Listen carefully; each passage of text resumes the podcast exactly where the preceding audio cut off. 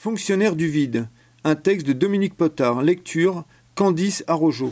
Fonctionnaire du vide. Novembre 1968. Il souffle un mistral glacé lorsque nous nous engouffrons.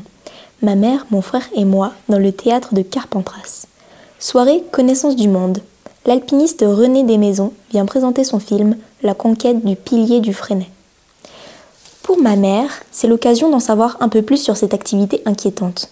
Pour mon frère et moi, celle de rencontrer un confrère. Depuis l'achat de notre première corde sur le marché de la ville, une corde en chanvre de 12 mètres, nous avons fait du chemin. D'abord dans les dentelles de Montmirail avec l'incension du Turc. Côté PE, piéton expérimenté, du rocher Saint-Christophe, idem, et surtout de la pointe des Marseillais, un passage de deux sup sur plusieurs mètres à la clé. Ensuite, dans les Keiras, nous avons campé tout l'été, partant à l'assaut des cimes chaque jour de beau temps. Et, dans le Kairas, du beau temps, il y en a. Comme l'affiche le syndicat d'initiative d'aiguille, 380 jours d'ensoleillement par an. Cela me rappelle une anecdote que m'a racontée Dédé Chapelier, guide emblématique du Kairas dans le village d'Abriès. Un vieux guide renseignait les touristes. Un jour, une jolie femme, vêtue court, vient le voir. Pardon, monsieur, Pourriez-vous me dire le temps qu'il va faire? L'ancien l'ausculte, de bas en haut, se passe la langue sur les lèvres.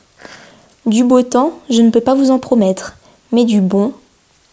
Lac du Malrif, lac Lestio, serre de l'Aigle, pic Arnaudet, notre liste de courses s'enrichit, même si nous croisons plus souvent des vaches que des cordées d'alpinistes.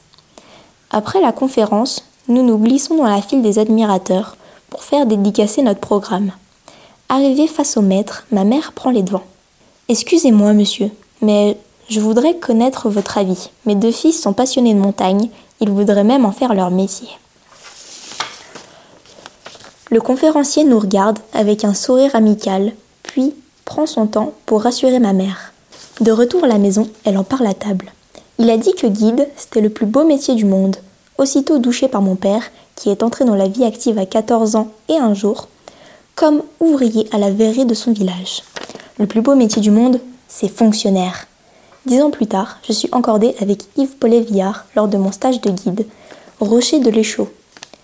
Voix Pelbros.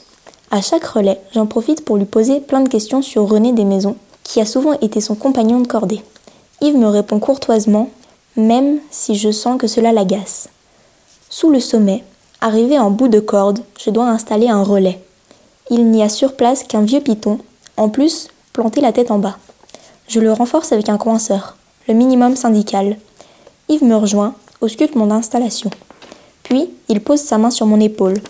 Tu vois, Potard, dit-il, si René est encore vivant, c'est qu'il n'a jamais fait de relais comme ça.